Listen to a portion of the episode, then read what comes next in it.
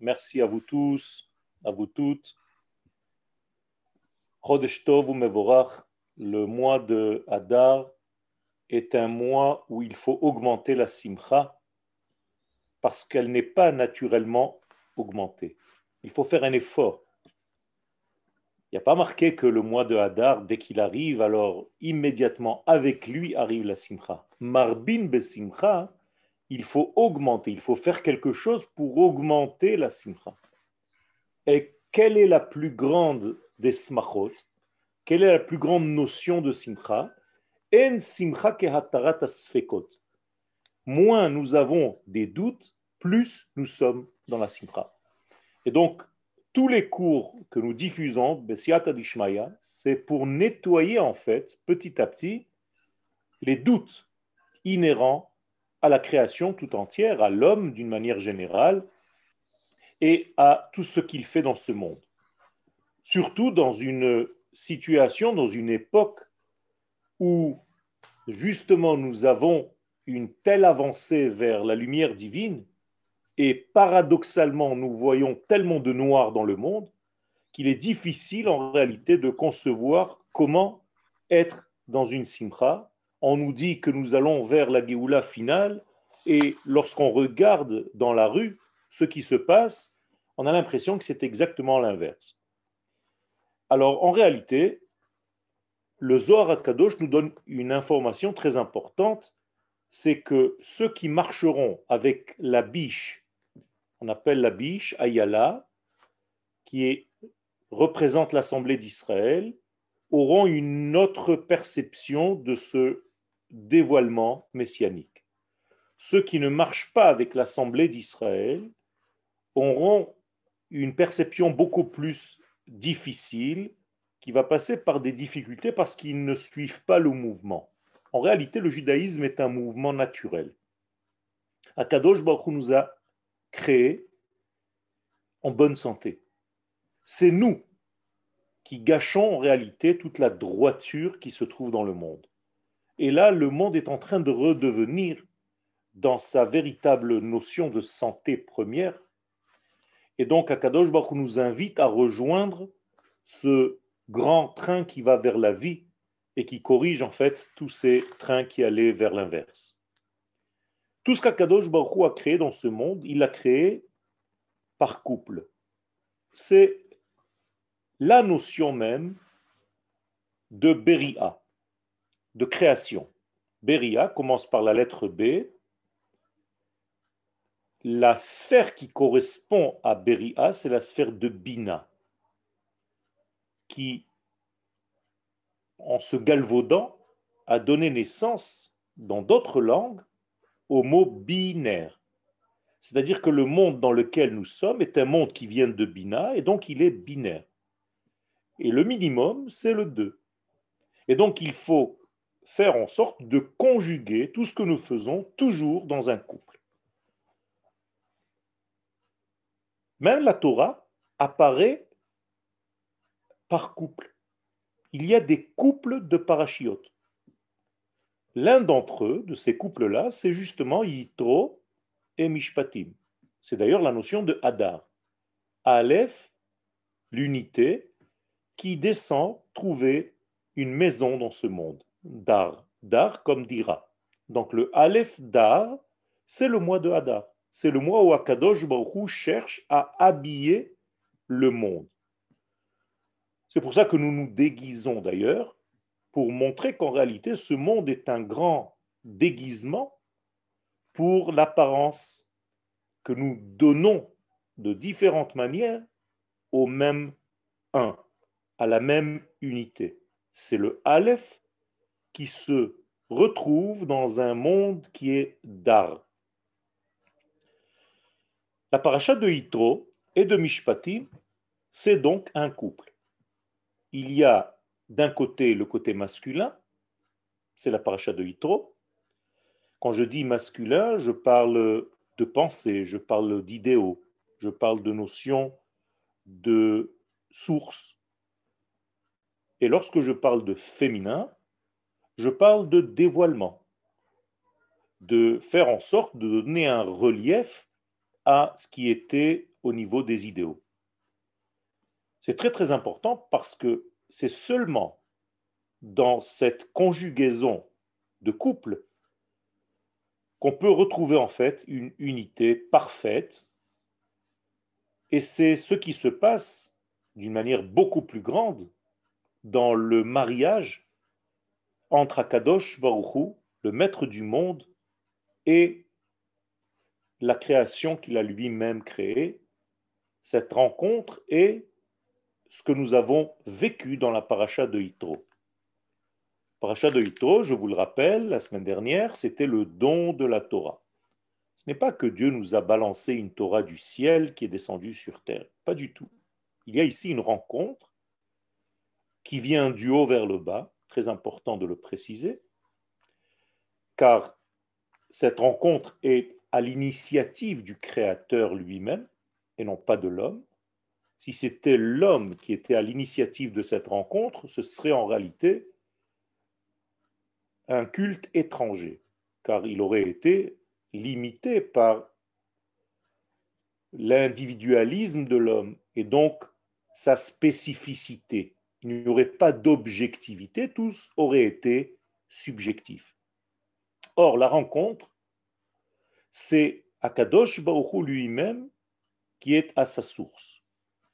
Et c'est du haut vers le bas, et d'ailleurs le texte le dit précisément, Vayered Hashem al Har Sinai. C'est Akadosh Baruchou, le tétragramme qui descend sur le mont Sinaï. Bien entendu, descendre ici, c'est se dévoiler, c'est se mettre au niveau de ceux qui vont recevoir cette lumière.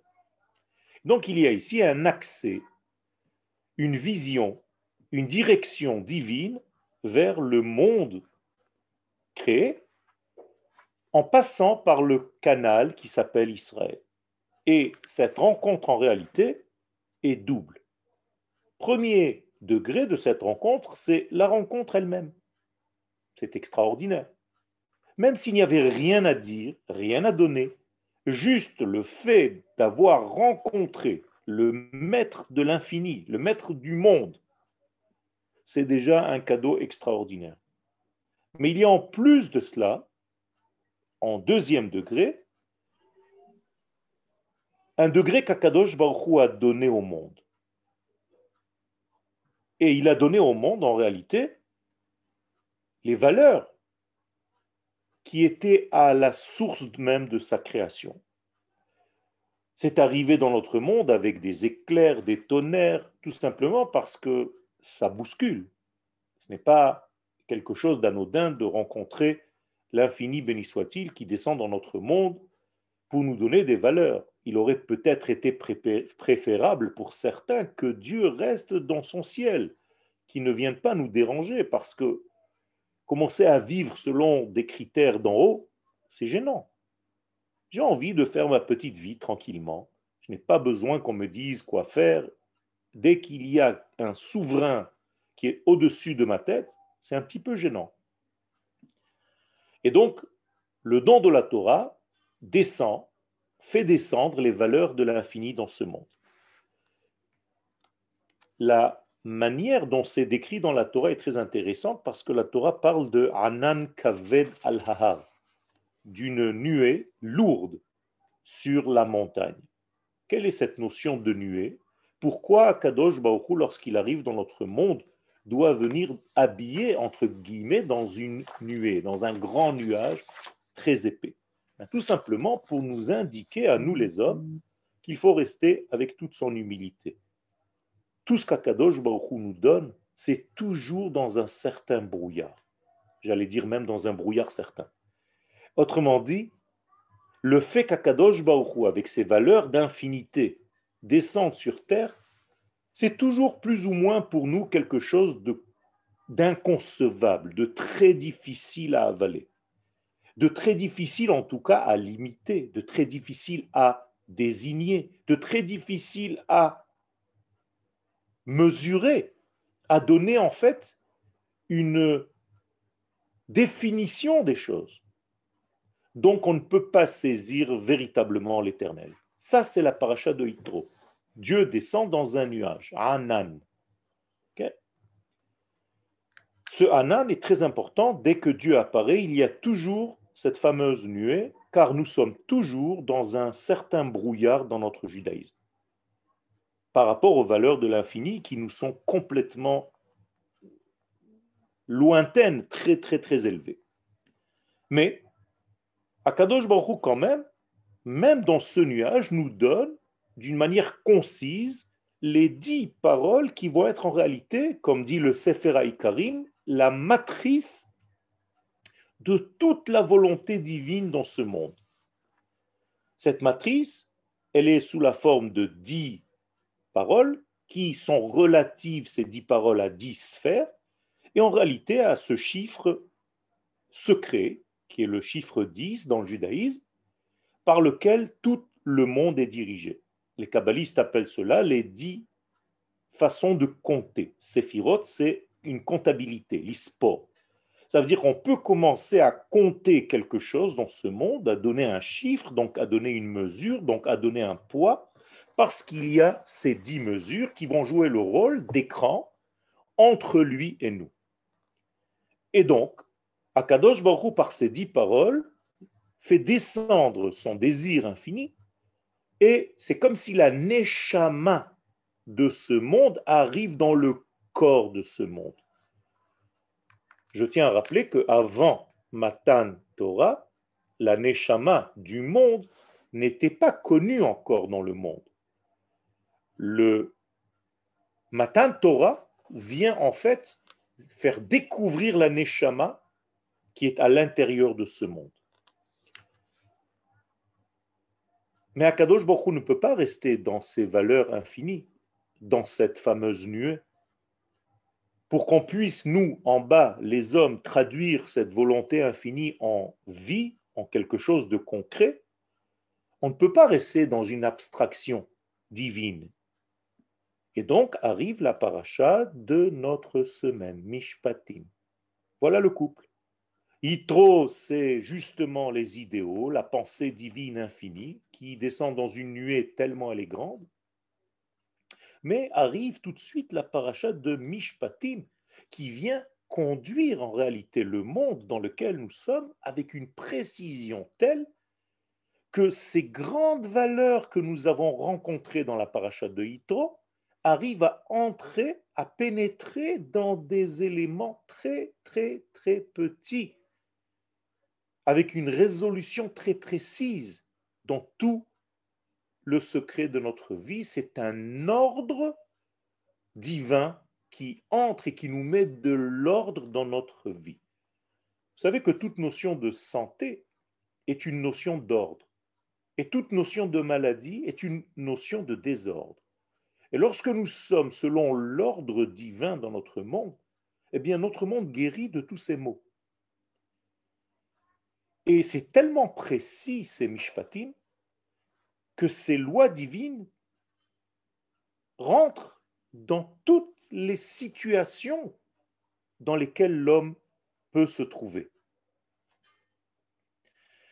Toutes les parachiotes de la Torah sont en couple. Pas seulement Yitro et Mishpatim, je vous donne cet exemple parce qu'il est devant nous. Mais en réalité, toute la Torah, c'est des couples, de la même manière que Dieu a créé le ciel et la terre, premier couple, Bereshit bara Elohim et Or et Rocher, la lumière et l'obscurité, Yom Velaila. Tous les jours de la semaine ont un partenaire, le dimanche avec le lundi, le mardi avec le mercredi, le jeudi avec le vendredi et le Shabbat avec l'Assemblée d'Israël. C'est un grand secret un mariage incroyable entre un temps et une notion d'identité. Shabbat se marie avec Israël. Israël, c'est le benzoug du Shabbat. Et donc, je reviens à notre idée première, c'est que ces mishpatim-là pénètrent à l'intérieur de, des artères, des veines de notre existence, comme le sang qui coule à travers toutes les veines pour faire venir de la vie, de l'oxygène partout. Eh bien, Akadosh Baruch entre dans ce monde par la paracha de Mishpati. Jusqu'au point où on peut arrêter presque cette démarche divine, parce qu'à un moment donné, il faut qu'elle s'arrête. Imaginez-vous la circulation du divin qui descend, qui descend, qui descend, qui descend. J'ai besoin, moi, d'avoir un arrêt à cette marche. C'est très simple en hébreu, arrêter la marche, ça s'appelle psak halacha. C'est-à-dire arrêter la démarche divine. C'est extraordinaire. C'est-à-dire quand je veux arriver à un point donné, je dis à Dieu, arrête s'il te plaît.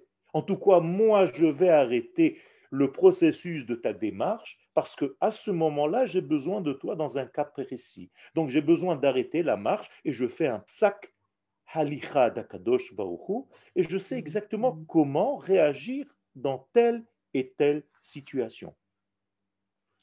Alors, nous parlons en réalité d'un klal, parachat itro, d'une grande totalité et de pratim, de détails dans la paracha de Mishpatim. En réalité, les détails n'existent pas, vous avez bien compris. Ce n'est que le klal qui se met en détail. De la même manière que les rayons du soleil n'existent pas, c'est le soleil qui rayonne. Donc il n'y a même pas de différence entre Yitro et Mishpatim, le klal et le prat, si ce n'est que c'est le klal qui se diffuse dans tous les pratim, dans toutes les veines, dans tous les recoins de notre existence. Et cette rencontre avec ces valeurs de l'infini, dont nous avons été témoins, nous, le peuple d'Israël, c'est quelque chose d'énorme. On parle, on a l'habitude parce qu'on étudie la Torah, mais vous savez ce que ça veut dire avoir une rencontre avec le maître de l'univers? Mais c'est tout simplement mourir. D'ailleurs, tout le monde est mort. Un instant, par Hanishmatan, dit l'Agmara. Il fallait que Dieu fasse revivre les morts. C'était la première triatamétime réelle de l'histoire. Et d'ailleurs, la seule rencontre, sans même nous donner quelconque halacha, quelconque direction de vie, seulement la rencontre, c'est déjà suffisant. Vous le dites dans la Haggadah de Pesach. Ilu kervanu hamakom lifne har Sinai. Et Torah. Seulement être en contact avec lui, c'est déjà suffisant. C'est-à-dire, je m'imprègne de sa grandeur infinie. C'est déjà en réalité comme s'il m'avait tout donné. Le problème, c'est que je ne suis pas capable, en tant qu'homme limité, par mon cerveau cartésien, de comprendre, de vivre cet élément. Et donc, au-delà de cette grande rencontre, il y a une rencontre très, très intime qui va presque injecter dans ma petite vie à moi, bien limitée, avec ses frontières, avec ses mesures, ces grandes notions qui viennent de l'infini. Quelque chose d'extraordinaire. En réalité, nous avons ici une leçon d'un maître, du maître, par définition. Si j'ai envie de vous donner une leçon quelconque sur n'importe quel sujet dans le judaïsme, eh bien, je dois en réalité obéir à la même façon que Dieu a eu de faire les choses, au même rythme. Je veux dire par là que je dois parler d'abord d'une manière globale du sujet, comme dans la paracha de Yitro, et seulement lorsque vous avez vu cette grandeur globale, je peux commencer à entrer dans les détails. Si c'est fait autrement, ça ne marche pas. Et d'ailleurs, beaucoup d'enseignements fatiguent parce qu'on commence par les détails. Et on ne sait même pas de quel sujet global nous parlons. Toujours est-il que le fait de se sentir appartenant à l'infini, puisqu'il vient me sortir d'Égypte pour me donner ses valeurs, pour me donner sa Torah, c'est magnifique. Et donc j'ai un sentiment d'être quelqu'un d'important. J'ai un honneur que l'infini descende, entre guillemets, à ma hauteur pour me faire passer quelque chose en même temps que cette grandeur que je ressens, il y a l'humilité de Dieu lui-même. Il descend à mon niveau, vous vous rendez compte? Et d'ailleurs, les sages nous disent, là où tu trouves sa grandeur, automatiquement tu vas trouver aussi son humilité. Voilà la force du divin. Quelle leçon de vie. Quelqu'un de grand, c'est quelqu'un qui sait aussi rentrer dans les détails des choses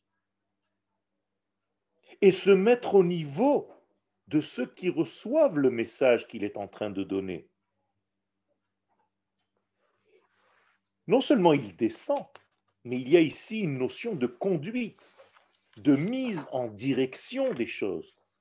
C'est-à-dire qu'il y a une précision extrêmement fine, avec des nuances que quelqu'un de grossier peut rater, ne pas voir.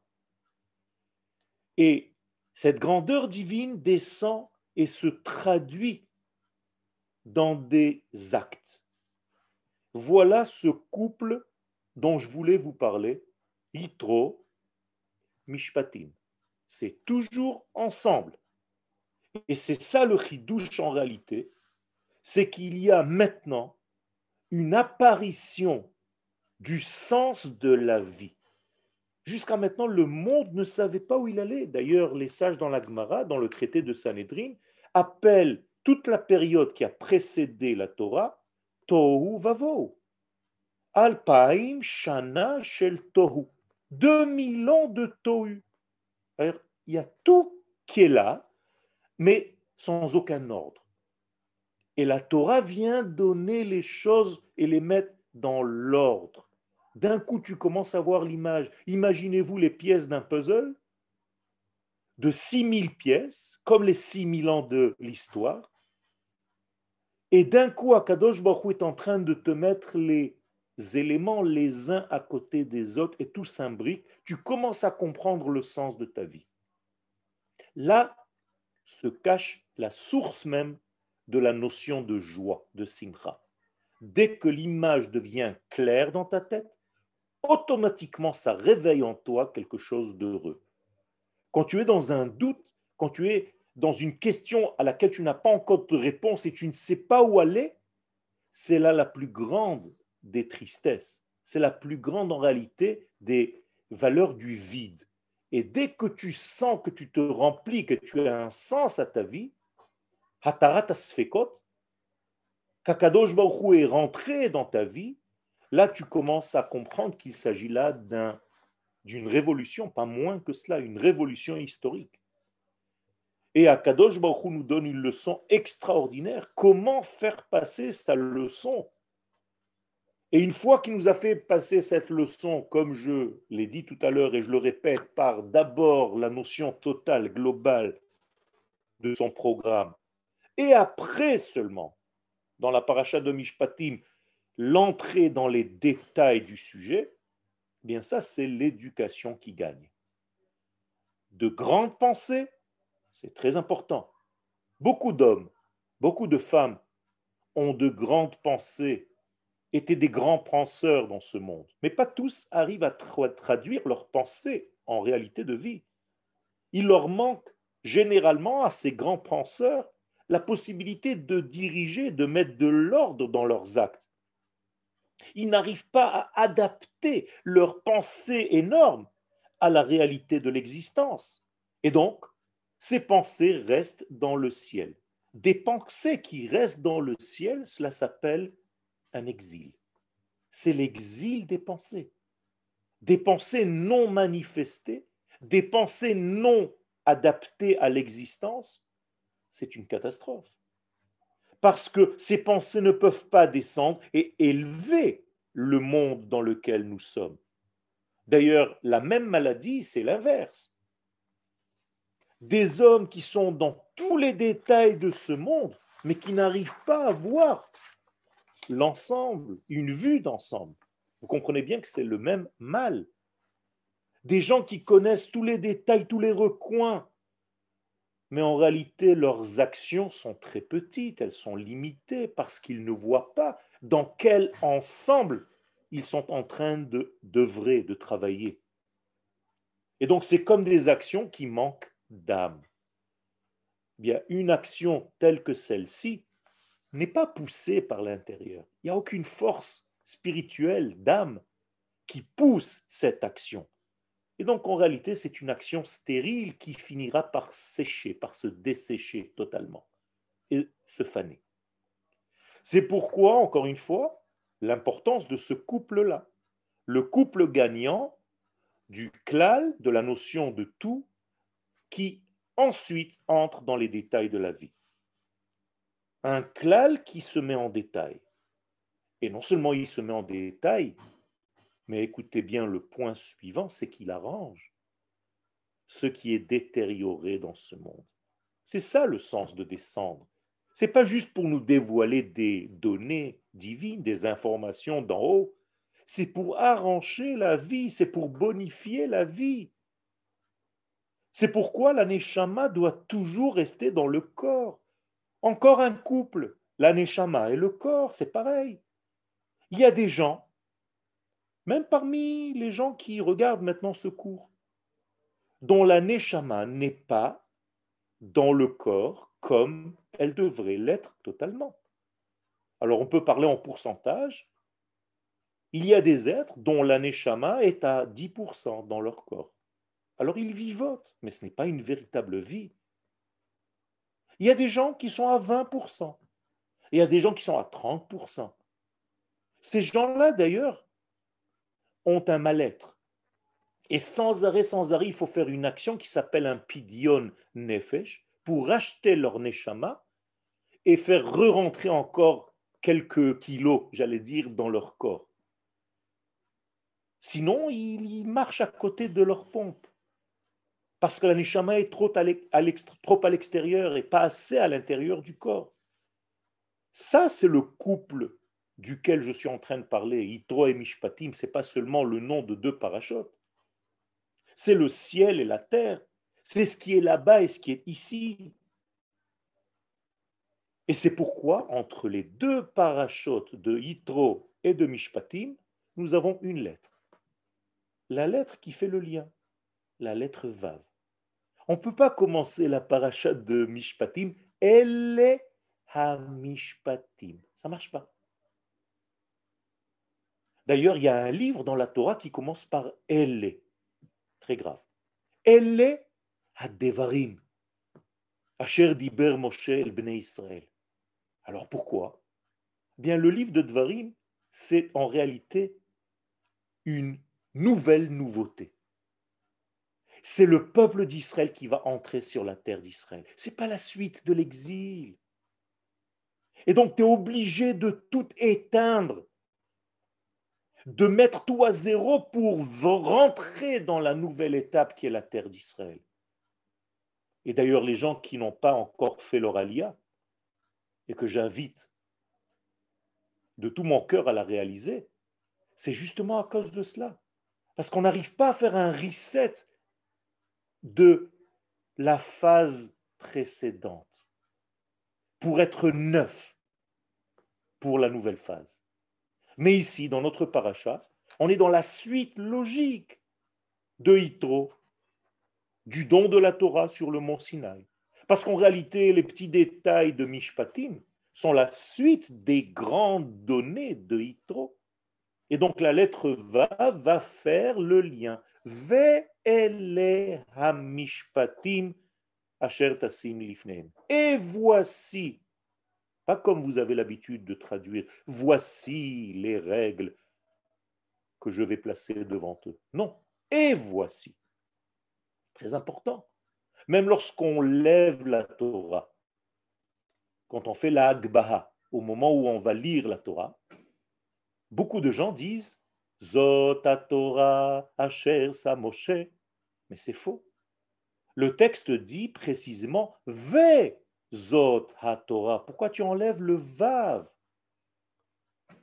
Il faut être très précis dans la Torah. La Torah demande de la précision et plus l'enseignant est grand, plus la précision est grande. Et donc, ce petit Vav, cette lettre Vav, fait le lien entre la totalité de la paracha de Yitro et les détails de ces mishpatim. À tel point que les sages nous disent Ma rishonim misinai, af acharonim misinai. Tout ce qui a été donné dans la Torah avec les éclairs, les tonnerres et tout le reste, c'était du Sinaï. Eh bien, même les petits détails que je vais te donner maintenant pour toute ta vie, ça vient aussi du Sinaï. Le seul problème, c'est que tu n'entends plus ni le chauffard, ni les éclairs, ni le tonnerre. C'est presque même ennuyeux. Mais attention, il s'agit de la même Torah. C'est la même puissance divine qui était au départ dans ce grand tout, qui pénètre maintenant dans ces petits détails presque ennuyants parfois. Il faut comprendre qu'Akadosh Baruch fait la totalité de cette descente, depuis la pensée, en passant par les sentiments, jusqu'aux actions, jusqu'aux jambes. D'ailleurs, à chaque fois que nous n'arrivons pas aux jambes, du sujet. Je veux dire, à la réalisation du sujet. C'est ça les jambes. Eh bien, il y a un problème. En hébreu, ça s'appelle le problème des jambes. Vous l'avez déjà entendu, ce nom, mais vous ne saviez pas qu'il s'agissait de cela. Ça s'appelle les méraglim. Méraglim, traduction littérale, le problème des jambes. Ceux qui n'arrivent pas à traduire leur pensée en réalité de vie. Ils n'arrivent pas à marcher. Ils n'arrivent pas à traduire leur tête en mise en bas dans une marche, dans une démarche. Or, les mishpatim dans lesquels nous sommes maintenant dans cette paracha, ce sont des lois. Et les lois, ce sont des limites. Des limites, c'est important. Sans limite, tu ne peux pas recevoir le tout. Si le tout n'a pas d'ustensile de réception, et l'ustensile de réception, par définition, c'est quoi? Bien, c'est ces mesures. Si j'ai un verre de 33 centilitres, c'est une mesure. C'est pour ça que je peux boire un verre d'eau. Mais tu ne peux pas me donner de l'eau si je n'ai pas un contenant. Et donc les dynimes sont les contenants de toute la Torah qui nous a été donnée au mont Sinaï. Encore une fois, Yitro, Mishpatim. Yitro, la grande lumière, Mishpatim, les ustensiles. Donc, qui dit ustensile dit mesure. Mesure en hébreu, ça se dit shiur. Comme le shiur que vous êtes en train d'entendre. Ça a une mesure. Dans un quart d'heure, c'est terminé. Dans dix minutes, c'est terminé. S'il n'y avait pas de mesure, s'il n'y avait pas de vêtements, il n'y aurait pas de message. Et donc les vêtements qui sont des mesures, en hébreu madim, ce sont les mêmes lettres que midot. Donc à chaque fois que vous entendez, il faut qu'il arrange ses midot. Qu'est-ce que ça veut dire? Mais tout simplement qu'il faut préparer de nouveaux ustensiles pour intercepter la lumière immense de l'infini. Ceux qui n'ont pas ces mesures en réalité, eh bien, sont démesurés. Et, les démesurés sont malades. Et donc les dynimes sont très importants parce qu'ils donnent des mesures, parce qu'ils donnent un vêtement, parce qu'ils donnent des frontières. C'est les dynimes, c'est les mishpatim de notre paracha qui vont former le côté féminin. Et là, je vous donne, mesdames, un petit euh, type, comme on dit en hébreu. La femme, c'est les mesures.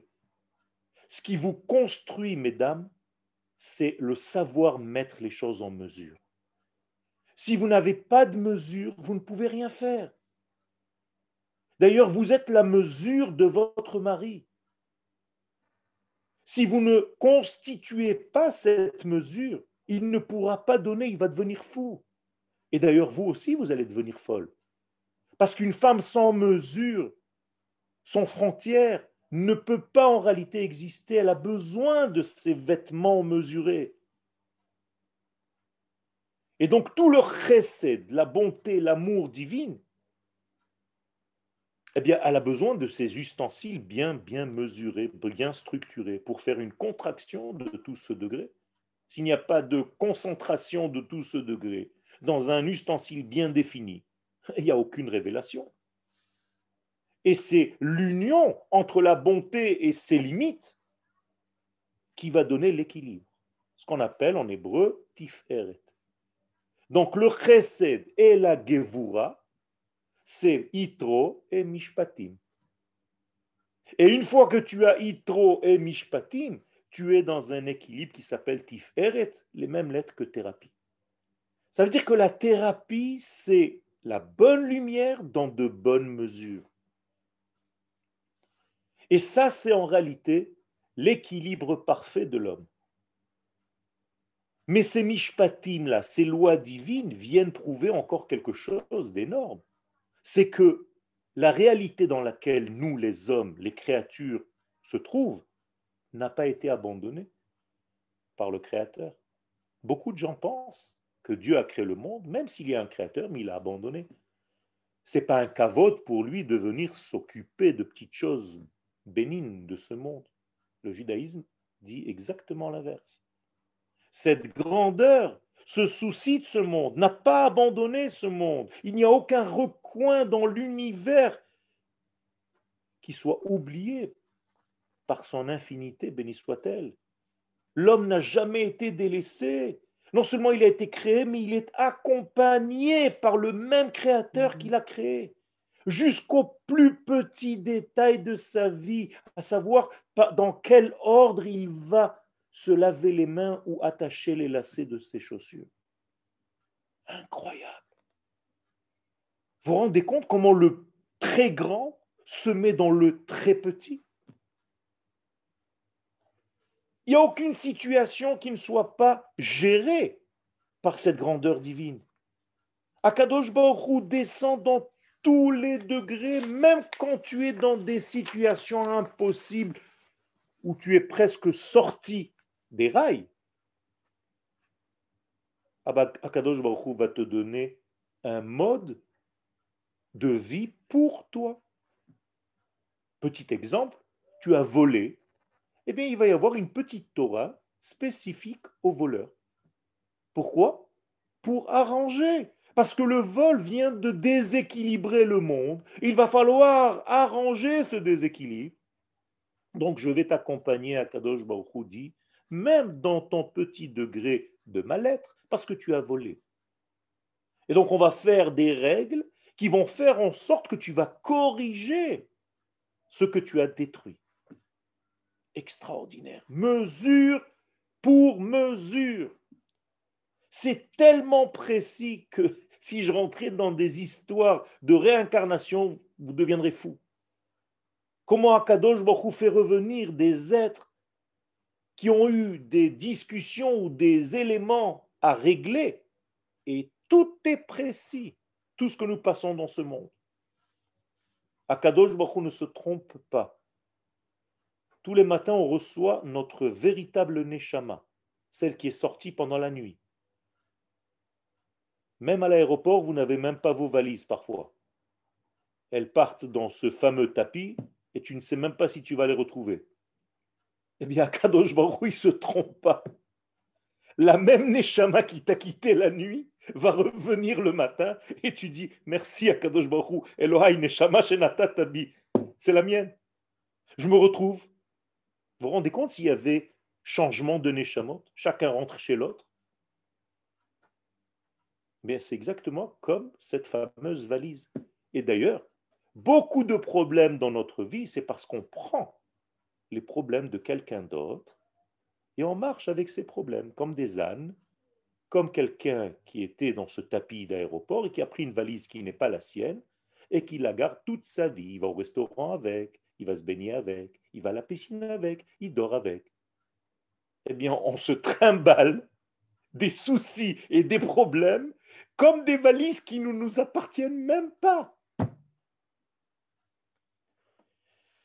Tout ce que je suis en train de vous dire, c'est un ordre qu'on retrouve dans cette fameuse paracha de Mishpatim. Et le Mishpat, c'est en réalité cette mise en ordre de toute la vie dans la chrétienté, à la grande différence avec le judaïsme, c'est seulement de la spiritualité. Et quand on arrive à une vision de vie tellement spirituelle qui ne reste que dans le spirituel, eh bien, ça veut dire tout simplement que le monde d'en bas a été abandonné. Et donc, il est donné aux mains de qui? Des méchants, des mauvais, dans le judaïsme, on dit exactement l'inverse. Tu n'as pas le droit d'abdiquer, d'abandonner ce monde. Tu n'as pas le droit de dire j'en ai marre, tout est pourri, tout est sale, tout est massacré, les gens ne comprennent rien, je suis fatigué de ce monde. Tu n'as pas le droit. Tu es là pour remplir, pour compléter, pour arranger. Il y a des gens qui sans arrêt se vouent, se dévouent pour aller aider des organismes parce qu'il y a un, travail énorme. Dans la chrétienté, on dit que le monde a été donné aux mains du Satan. Oh là là. Eh bien entendu, tu as abandonné ce monde, tu l'as laissé entre les mains de la déviation, du dévoiement. Et donc, dans le judaïsme, c'est exactement l'inverse. Gomel chassadim tovim. Qu'est-ce que ça veut dire chassadim tovim? Pourquoi le chesed, ce n'est pas la bonté? Oui, mais à condition que cette bonté ait les mesures adéquates, et dans le temps, et dans l'espace, et chez les êtres. Je ne peux pas jeter parce que j'ai quelque chose à dire n'importe quand, n'importe comment et n'importe où. Plus je deviens précis dans mes paroles, moins je cherche mes mots, moins je bégaye. D'ailleurs, bégayer en hébreu, c'est ne pas savoir vraiment où tu vas.